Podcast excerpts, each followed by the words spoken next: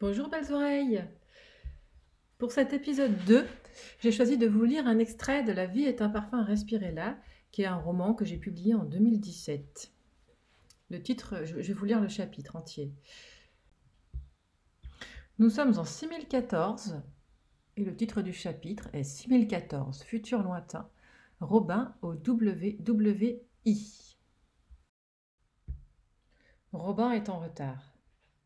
Il gravit les marches en courant, se présente à l'accueil essoufflé, puis reprend sa respiration avant d'entrer dans le grand auditorium. C'est un jour spécial aujourd'hui.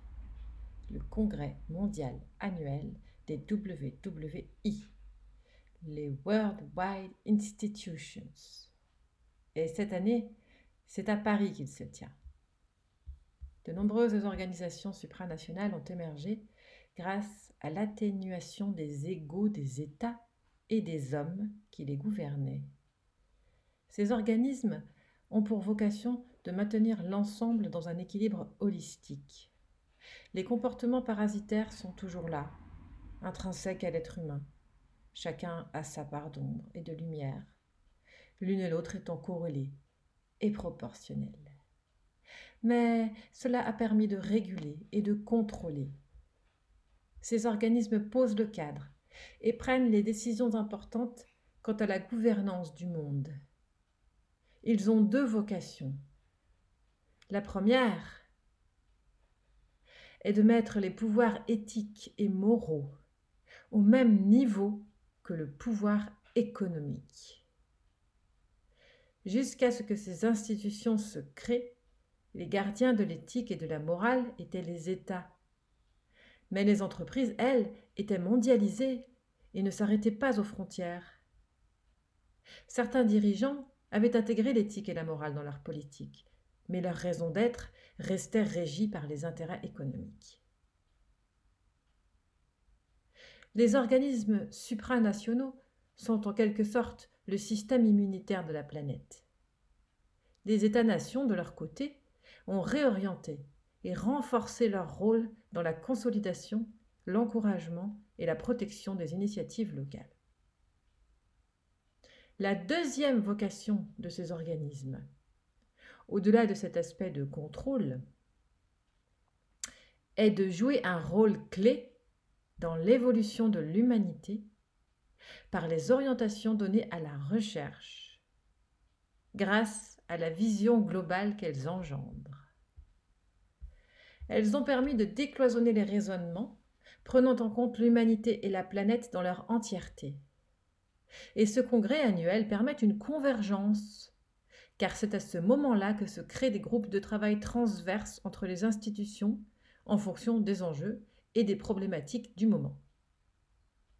Ce système est vertueux à condition de ne pas devenir unique, car de par son essence, il crée un appareil qui favorise le conservatisme, la linéarité des choses et la concentration des pouvoirs.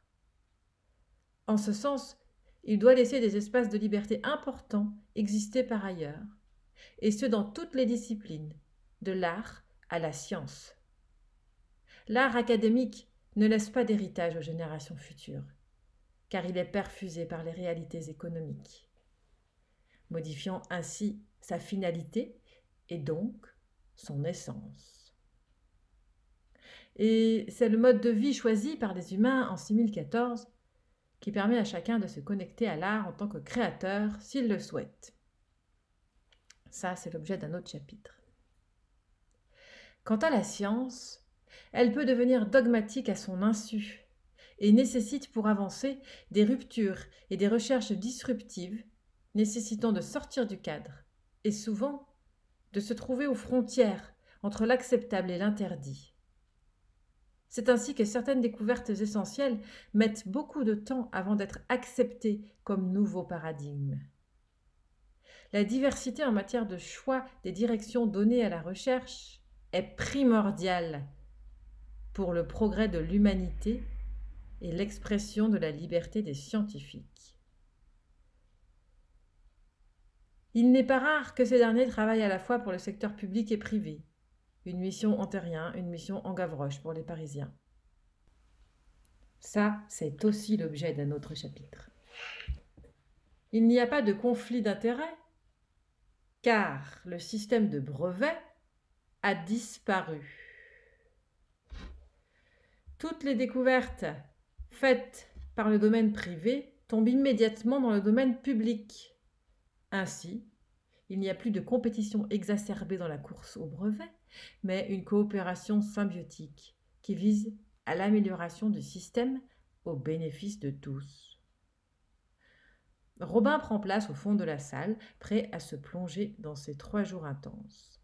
Cinq rangs juste devant lui, une tête châtain, avec un peu de sel dans le poivre, écoute attentivement ce qui se passe devant elle, dans l'ignorance totale ce qui est derrière.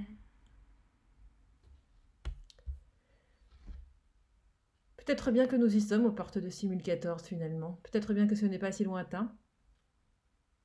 Et peut-être bien que cette crise sanitaire que nous vivons va nous obliger à, repenser certaines choses et en tout cas à, à prendre conscience des dysfonctionnements de notre société et à prendre des mesures pour rectifier tout cela.